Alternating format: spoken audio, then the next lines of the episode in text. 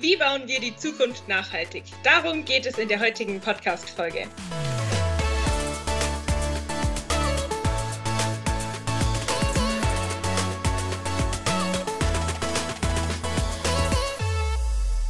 Hallo und herzlich willkommen zu einer neuen Folge von Insights, dem Studien- und Ausbildungspodcast von HOMAG.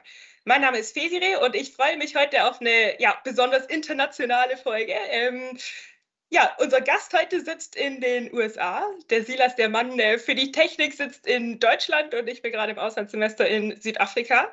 Ähm, deshalb nehmen wir den Podcast heute auch über Teams auf. Das heißt, ähm, ja, verzeiht uns, wenn die Qualität am einen oder anderen Ende ähm, ja, mal nicht dem gewohnten Standard entspricht, aber ähm, wir geben unser Bestes. Genau, dann, Daniel, herzlich willkommen. Stell dich am besten ähm, selber kurz vor. Hallo, Grüße. Mein Name hast du ja schon gesagt, Daniel Fotke. 36, ähm, bin seit acht Jahren bei der Weinmann. Ähm, Weinmann kennt er, ähm, ist eine, eine, Tochterfirma von der HOMAG und ich sitze hier in Grand Rapids, Michigan in den USA, ähm, zwischen Detroit und Chicago, relativ in der Mitte.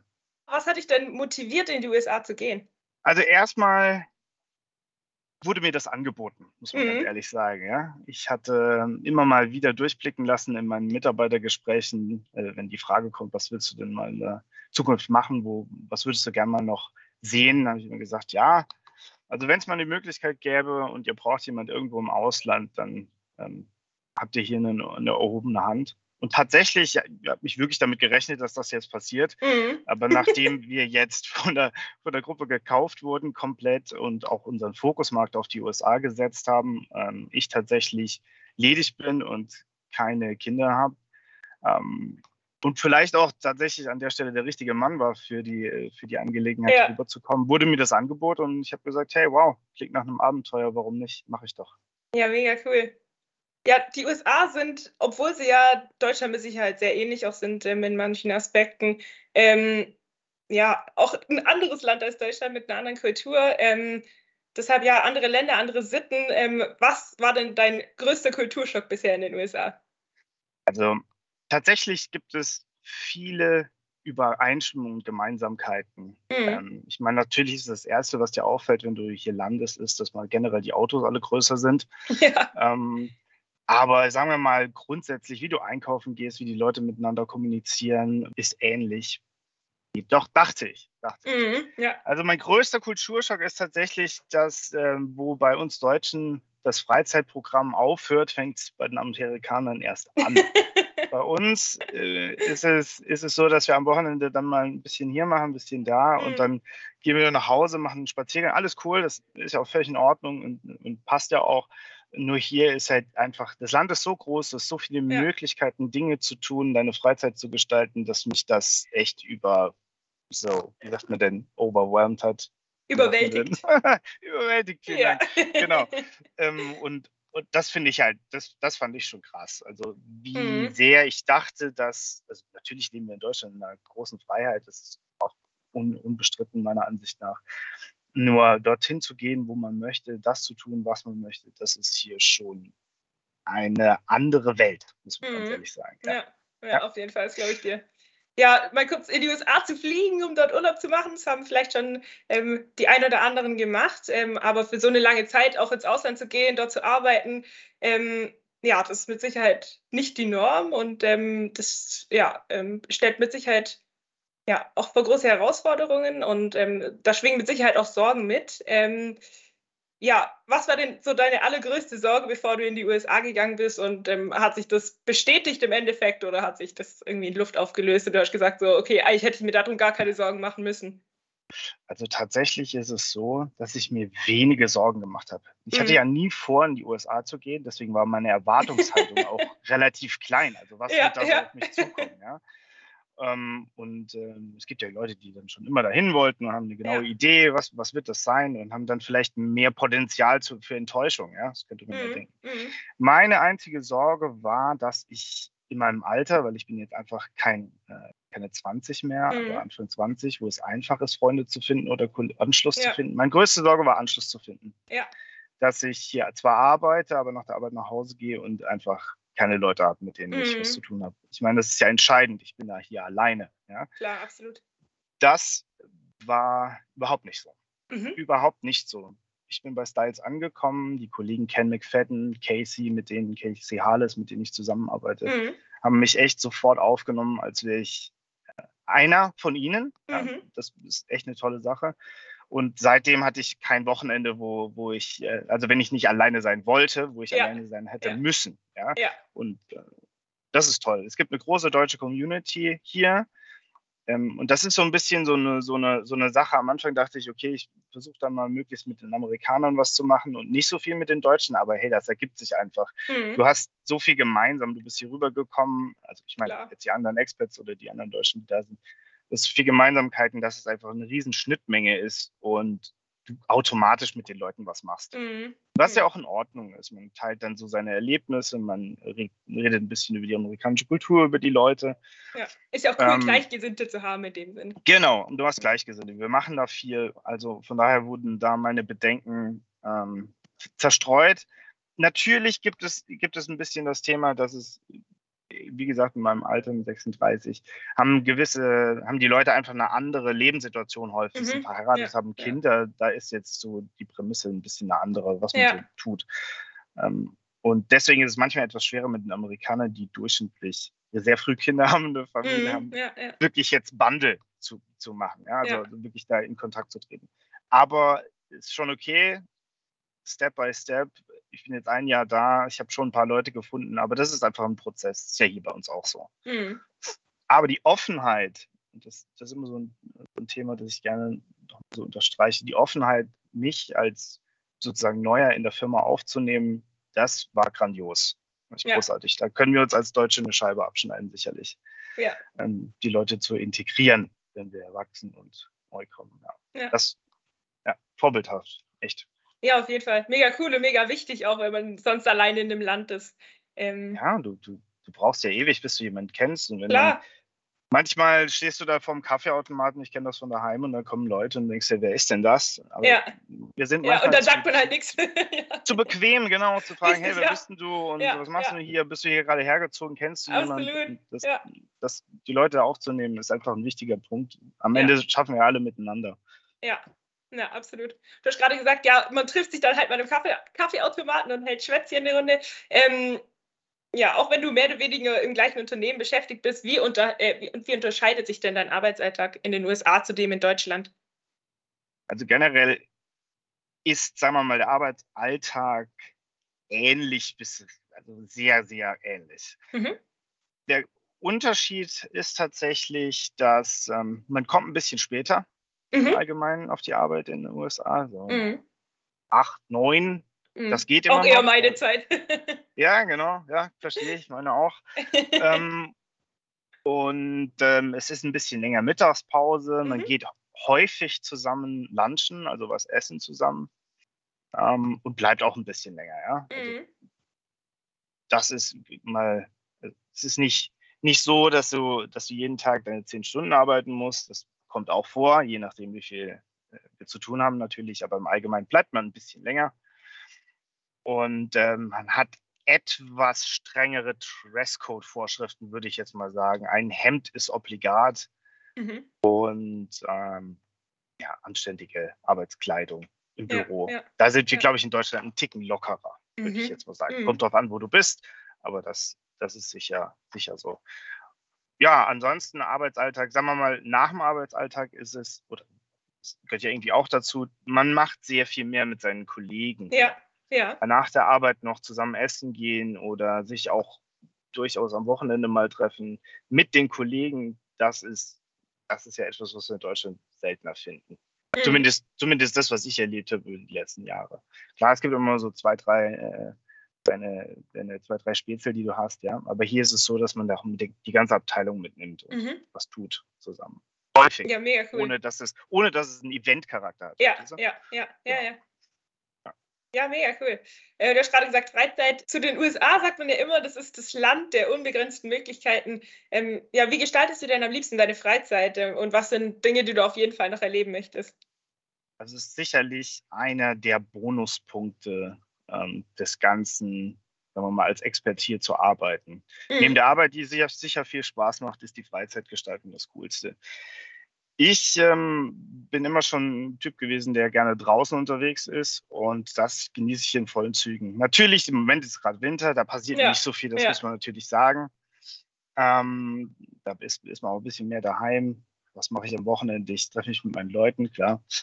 Ähm, sobald es aber wärmer wird, bin ich mit meinem Truck draußen unterwegs, mhm. gehe angeln, und das mit, mit viel Leidenschaft. Ich habe mir ein Motorrad gekauft, so ein Crossmotorrad und bin da mit den, in den Wäldern da unterwegs. Ich meine, oh, man muss cool. überlegen, man, man fährt äh, 20 Minuten oder vielleicht eine halbe Stunde in den Norden von Grand mhm. Rapids mhm. und dann ist man im Nationalpark und da mhm. ist niemand mehr. Ja, es ist ja. einfach Natur ja. und da kann man da ein bisschen, die Regeln sind ein bisschen lockerer. Du findest überall so ähm, Motocross-Trails, da bin ich mhm. unterwegs viel klar auch mal eine Stadt, eine Städtereise mit dem Zug setzen und nach Chicago fahren, das sind eineinhalb Stunden und dort mal ein Wochenende verbringen.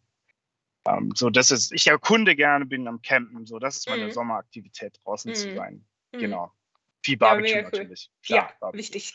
ähm, was ich noch unbedingt sehen will, ich will unbedingt noch nach Colorado. Ich möchte in die Rocky Mountains dort wandern gehen und also mit Zelt und Angel und dort so ein bisschen an den großen Bergseen unterwegs sein und äh, so, so ein Wochenende oder mal ein bisschen länger als ein Wochenende, vielleicht eine Woche dort wandern gehen. So, ich will auf jeden Fall noch ein Nesca-Rennen gucken. Mhm. ähm, in Indianapolis. Ähm, ja. Also es gibt, es gibt wahnsinnig viel. Vielleicht nochmal, ähm, ich weiß nicht, ob man das sagen kann hier, aber mal 100 Dollar verzocken in äh, Las Vegas, das ja. so ein paar Sachen, die man noch Bleibt wahrscheinlich nicht bei 100. Nicht mitnehmen möchte. Ja, ja, da, ja. irgendwie muss man sich die Grenze setzen. Ja. War, war nie, nie mein großes Thema, aber hey, ja. Einmal muss ja, klar, wenn man da ist, dann kann man es ja mal ausprobieren. ja. Genau. Also, also einfach das Land noch ein bisschen zu entdecken. Das, ja. das wäre es. Und das Land ist so groß, dass, wenn man mhm. sagt, ein bisschen entdecken, man muss sich da wirklich überlegen, was man sich was anschaut. Man machen will, ja. ja. Wenn ich alleine in Grand Rapids, also wenn ich alleine in Michigan von Grand Rapids an die Spitze ganz im Norden von, äh, von Michigan fahren würde, da brauche ich acht Stunden. Muss oh, wow. mal überlegen. Ja, Und das ist nur so ein kleiner Zipfel. Ganz andere Größenordnungen, ja. Ah ja, das, mhm. das macht es halt das ist halt, da kann man schon, kann man schon staunen. Mhm, auf jeden Fall. Ja, ja, cool. Was sind denn so deine Top 3 amerikanischen Fastfood-Ketten? Also, großes Thema. Am Anfang, als ich hierher gekommen bin, habe ich erstmal gefastfoodet. Und das relativ lang. Das hat man auch mal im Bäuchlein eingesehen nach ja. einer Zeit. Jetzt, jetzt habe ich es wieder im Griff. Gell? ja klar, jetzt, jetzt habe ich es so langsam wieder ein bisschen im Griff. Aber meine Top 3, also ich würde sagen, äh, die kennt, ein paar kennt man nicht. Wendy's ist ganz okay, das ist ja. die 3. Ähm, dann Buffalo Wild Wings, weil mhm. ich ein großer, großer Wings-Freund bin. Und dann auf jeden Fall Culver's. Das ist so eine bisschen lokale Michigan äh, Fastfood-Kette, aber da schmecken die Burger echt wieder heimgemacht. Mhm. Da, ja, cool. da, kann ich nur sagen, die sind wirklich super. Da gehen wir auch manchmal dann zum Lunchen hin. Ich meine, es ist natürlich am Ende immer noch nicht wirklich geil, das Zeug zum Essen. Also, geschmacklich ist es super, ja, aber ja. So, genau, die Konsequenzen kennen wir ja so ein bisschen davon. Ja. Aber ja, sicherlich, das ist, das ist cool. Die Auswahl ist enorm. Ja, ja, ja wo man da so hingehen kann. Und am, am Allgemeinen vielleicht das noch als Zusatz, die Amis gehen sehr, sehr viel mehr essen ja. als wir. Mhm. Bestimmt im Durchschnitt viermal die Woche. Mhm. Mhm. Ja. Ja, ähm, ich bin gerade auch im Ausland, ja, wie schon erwähnt. Und ähm, ja, so die Planung ähm, und Organisation von allem ähm, und auch das Leben ja dann im Ausland kommt natürlich auch mit Hürden und Problemen, genauso wie es mit seinen schönen Seiten kommt. Ähm, was ist denn so die größte Life-Lesson, die du bisher gelernt hast? Geduld.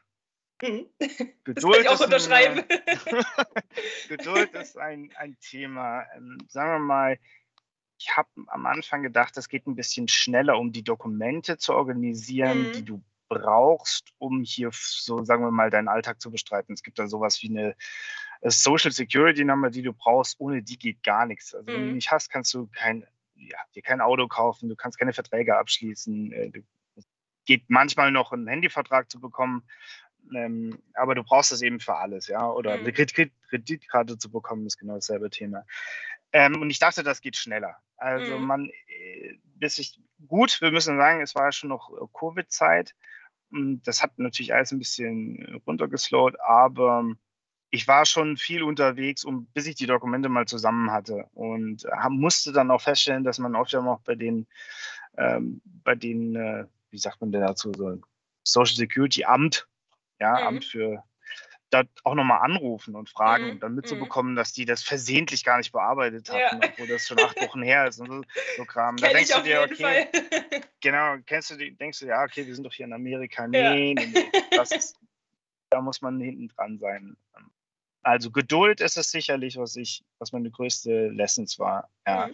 Und das andere ist, die andere Lessons ist tatsächlich die, ähm, du kannst ein Leben neu starten mit einem Koffer. Mhm, Denn ich ja. habe alles, alles mein Zeug, mein komplettes Inventar, das ich zusammen destilliert hatte in Deutschland und in drei große Kon äh, Pakete gepackt habe.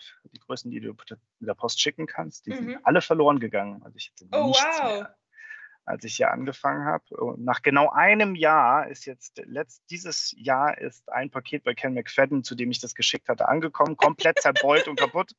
Und wo, wo war und, das in der Zwischenzeit, wenn ich fragen darf? Ja, das weiß man nicht. Es, irgendwo haben sie es eingelagert gehabt, auf jeden Fall mal die Klamotten kaputt. Da war eine, oh, eine no. Armee von äh, Motten drin. oh, wow. Äh, wow. Aber zumindest meine Schuhe habe ich wieder. Meine Schuhe oh, ja. Ich, das, das okay. Mal schauen, vielleicht kommt nächstes Jahr nochmal ein Paket. Und, Immer eine äh, Überraschung. Also, genau, also du, du, du brauchst gar nicht so viel, wie du eigentlich denkst, dass du ja, brauchst. Ja. Ja, ja. ja, cool. Ja, gerade wenn ich mit Menschen in meinem Alter spreche, äh, zwecks Auslandsaufenthalt, dann kommt oft so, oh, so lange allein von zu Hause weg, das könnte ich niemals und das ist mir viel zu viel und viel zu krasser Kulturschock und keine Ahnung.